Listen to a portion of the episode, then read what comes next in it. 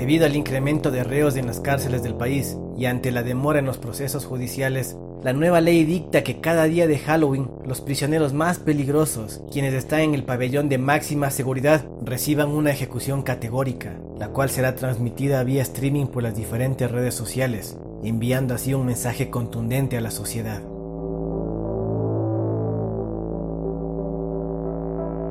Esta noche en particular, como ya es de costumbre en esta fecha, un grupo de personas se ha dado cita a esta subasta, cuyo objetivo es hacer justicia por sus propias manos, obteniendo esa venganza anhelada.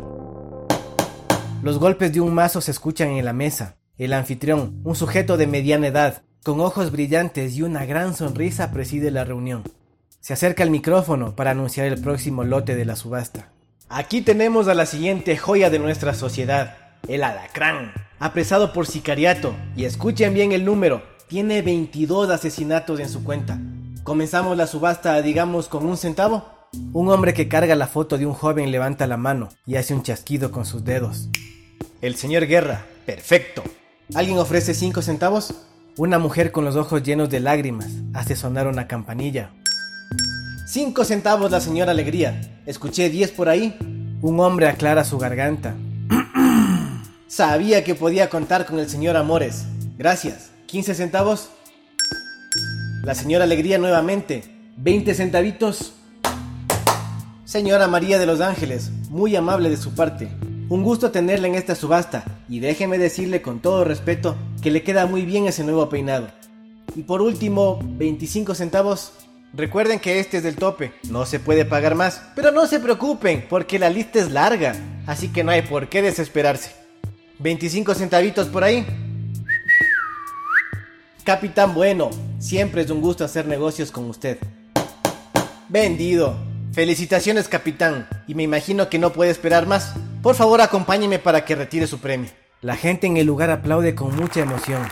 El anfitrión y el capitán caminan hacia un cuarto completamente oscuro, con unos muros de concreto que se elevan casi hasta el cielo. La sangre de los reos cubre los muros y el piso, como si fuera pintura. Antes de que entre déjeme repasar las reglas. Sé que ya las conoce, pero es mi obligación hacerlo. Primera regla, no puede existir un final rápido. Segunda, nada de disparos a la cabeza o a órganos principales. Tercera, es libre de usar cualquier arma que dispone en el arsenal. Y cuarta, si en una hora no logra cazarlo, no tendrá ninguna prórroga. El anfitrión le entrega el mapa y el capitán revisa cuidadosamente el lugar. Finalmente, el anfitrión estrecha la mano del capitán Suelten a la presa, dice el anfitrión, mientras camina de regreso a la subasta. El alacrán, rapado por completo, con el número 8 en su frente, entra caminando con mucho miedo. Se puede ver que ese 8 fue marcado con el mismo hierro al rojo vivo con el que marcan a las reses. El alacrán suplica por su vida, mientras pide perdón por los crímenes cometidos. Apaguen las luces, dice el capitán. El capitán se pone un visor para la noche Corre o te disparo. Rastrilla su arma, pero el alacrán no se mueve. No puede ver al capitán ni nada de lo que hay en el interior. El capitán no se inmuta y camina tranquilamente hacia su víctima. La próxima vez mi bala no irá a tu hombro, le dice el capitán, mientras se agacha y le apunta con su arma en los genitales. Por favor, no, tengo familia, dice el alacrán. ¿Y qué? ¿Crees que soy soltero? Responde el capitán, al mismo tiempo que se aleja del alacrán. Por si no te has dado cuenta, alacrán, cerca de ti hay unos explosivos y yo tengo el control remoto. El alacrán no responde, por lo que el capitán se cubre los oídos con un protector. Detona los explosivos, al mismo tiempo que el alacrán se levanta corriendo desesperadamente. Sin saber por dónde ir, el alacrán pisa una trampa para osos se desploma al piso gritando del dolor. El capitán se acerca tranquilamente. Mira cómo quedó esa pierna. ¿Duele? El capitán le pisa la pierna mientras el alacrán grita de dolor. Ya calla, calla. Solo es una pequeña trampa para osos. El alacrán se retuerce en el piso, indefenso. No me digas que va a terminar así de fácil. Todavía falta enterito. Ni modo, hay que ponerse creativo. Guarda su pistola y arrastra al alacrán por el suelo.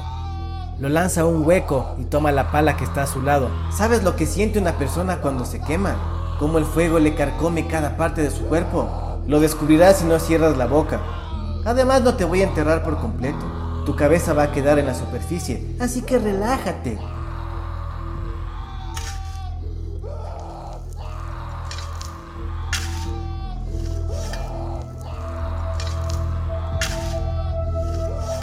Sigue llenando el hueco con la tierra hasta cubrir todo el cuerpo, dejando solamente la cabeza del alacrán a la vista. ¡Luces! El capitán se agacha hasta estar muy cerca del alacrán. Si ves ese péndulo que está sobre tu cabeza, al aplastar un botón de este control que tengo en mis manos, esa hoja de acero bajará hasta llegar al suelo. Hasta creo que moverá la tierra de este hueco que tanto me costó llenar. Eso más o menos pasará en un cuarto de hora. Ahora que, si escoges la opción 2, te dará más tiempo. Y aquí viene lo bueno, tendrás la oportunidad de salvarte. Eso si crees conveniente pasar el resto de tu vida con el rostro completamente desfigurado, sin nariz, labios, orejas, etc. Escoge, porque si quieres la opción 1, ese cuarto de hora durará una eternidad y será desesperante, siendo el peor calvario de tu vida. El alacrán no dice nada, solamente deja salir unos gemidos de dolor.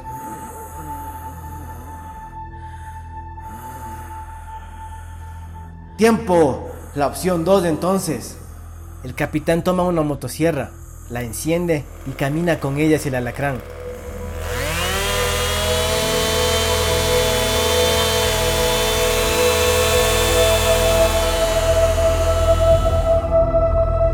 Mientras tanto, en la subasta anuncian al nuevo producto, un violador de niños.